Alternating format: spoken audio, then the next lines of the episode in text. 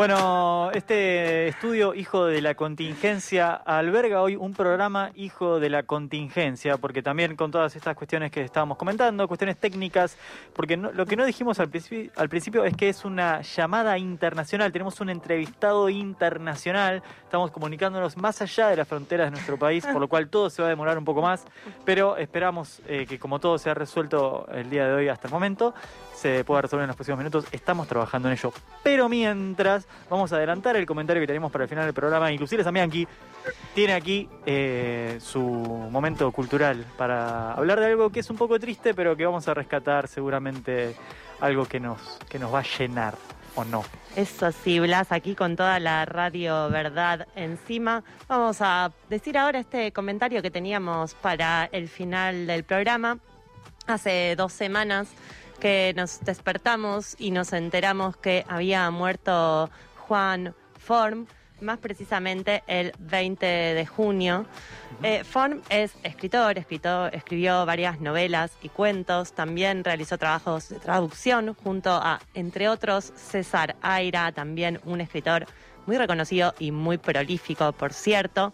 También trabajó como editor en MC, donde empezó como cadete a los 20 años, pero enseguida se metió a darle su propia impronta a las decisiones editoriales e incorporar a un catálogo clásico a autores nacionales como Abelardo Castillo, Laiseca, Isidoro Blindstein o Miguel Briante. Para todo esto corrían los años 80 y en sus propias palabras les empezó a quemar la cabeza a la gente de MC para que se pongan a publicar autores argentinos. De esa forma, en los 90 entra a Editorial Planeta y edita colecciones emblemáticas como Biblioteca del Sur, donde aparecen, o sea, salen a la escena literaria del momento y empiezan a ser cada vez más conocidos escritores como Rodolfo Fogwill, Rodrigo Fresán, Guillermo Sacomano, Matilde Sánchez, Tomás Eloy Martínez, Alicia Steinberg y muchos más que son editados y editadas en esta colección. De alguna manera es un actor central del campo literario argentino post-dictadura. Quienes lo conocieron aseguran que su lugar en las editoriales de alguna manera abrió el juego para escritores y escritoras que hasta ese entonces se relacionaban con la industria de una manera muy tradicional. Forn se puso a leerlos y se puso al hombro de esa tarea editor que él creía central y de alguna manera entrar a hacer jugar a la escena literaria fuerte de la Argentina y también del mundo a estos escritores y escritoras nuevas que aparecían en la escena.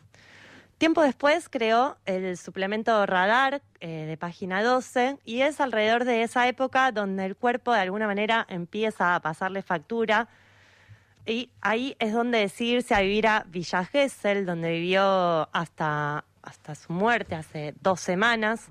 Ahí descubre que por fin tiene tiempo y se dedica a leer y a escribir las famosas contratapas de los viernes, que seguramente muchos conocen, que son contratapas que recorren diversas historias, personajes, anécdotas, con un pie en lo que podríamos llamar la realidad y otro ahí donde más nos gusta, ¿no? La historia que Forn nos contaba cada viernes. Creo que nadie se puso a googlear si los datos que Forn tiraba en las contratapas eran reales, no eran reales, la verdad que no importaba. No importaba porque lo que atrapaba ahí no era el dato histórico, sino esa escritura ¿no? que, que uno se encontraba ahí. Tal cual, era mucho más importante y más relevante para esas contratapas esa historia que Forn nos quería contar, ¿no? que siempre tenían un pie, un piecito ahí anclado en algo que había pasado pero que la verdad no era lo importante.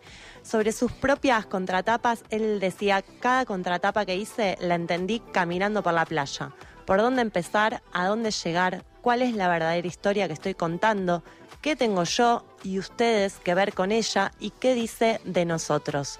Esas eran las contratapas de los viernes y vamos a empezar por esa recomendación, obviamente de la lectura de estas contratapas que se pueden encontrar online o en libros, que son los libros los viernes, cuatro tomos donde están recopiladas todas.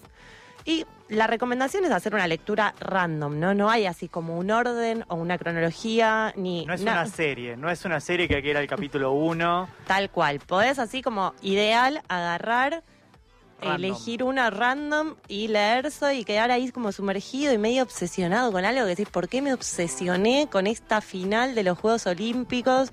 Bueno, esa es un poco la idea y a lo que nos invita en, en sus contratapas Forn con cada uno de los temas que decide trabajar.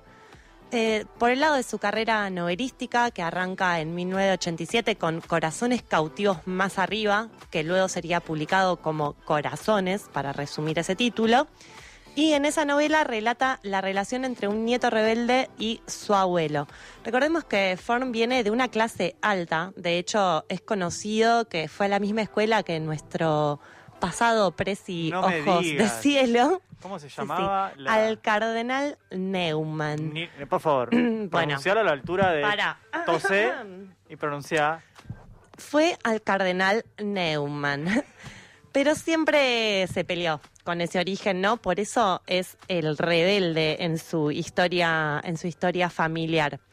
Algo de eso, algo de esa relación con, el abuelo, con el bisabuelo, esa relación tensa, aparecería más tarde en María Domecq, que es su última novela, que escribió cuando ya vivía en Villa ¿no? Cuando el cuerpo le pone este límite, le dice basta, tenés que cortar con este estrés, te vas a vivir a Gesell. María Domecq cuenta una historia que transcurre a fines de los 90, donde un Juan Forn, que no debemos confundir del todo con el Juan Forn original, debe realizar una nota sobre Madame Butterfly, la ópera de Puccini, que en esos días estaba por subir escena en el Teatro Colón. Y según le comentan a este personaje, esa ópera puede haberse inspirado en el bisabuelo del propio Forn, el célebre almirante Manuel Domecq García, y tiene una historia obviamente muy ligada a la oligarquía porque es considerado como el forjador de la Armada Argentina moderna, protagonista insólito de la guerra ruso-japonesa y de la Semana Trágica de 1919. La historia de María Domecq de este libro eh, abarca varias culturas, dos o tres siglos y varias generaciones de una familia de la alta burguesía argentina. Y también es en esta novela donde aparecen muchos de los fantasmas de Ford, ¿no? Revuelve de alguna manera su historia en el caserón de Palermo Chico, donde se crió junto a sus primos. Cuenta la historia de María Domecq específicamente, que también es una desclasada de su familia patricia.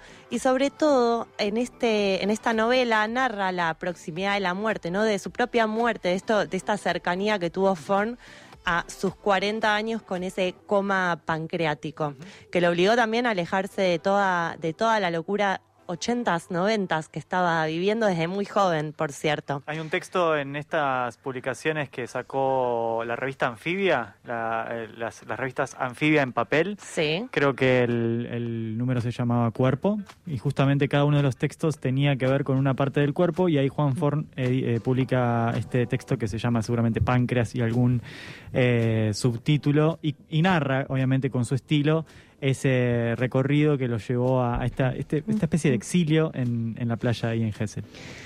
Sí, tal cual, es como que tiene que, o sea, de hecho, en, no sé si es en esa, en esa nota justamente, pero cuenta que a la salida del coma, ¿no? Tiene, hay como un grupo, un grupo especial de, de los hospitales que se dedica a hacer ese tránsito entre haber salido de un coma y retomar una vida, ¿no? Sí, sí. Y que la opción, o sea, su, lo, por lo único que él había entrado en ese coma era por estrés, como que no tenía otra opción. Tenía que hacer un cambio Claro. de vida radical y no había otra forma que en ese momento irse a vivir a otro lado y cortar con todo.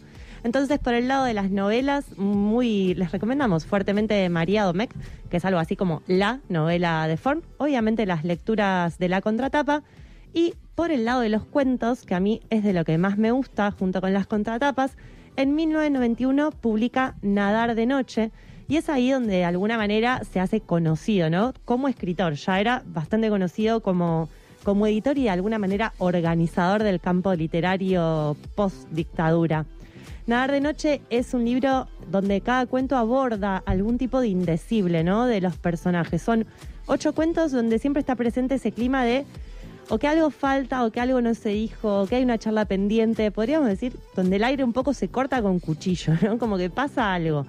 Por ejemplo, una pareja que discute durante un apagón, una mujer que va a visitar a su ex amante al manicomio, un hombre que se hace pasar por un excombatiente en las Malvinas y engaña a toda una embajada, y tal vez el más conocido de todos, que es Nadar de Noche, donde un hijo recibe la visita de su padre muerto en una pileta y ahí mantienen una conversación más que interesante.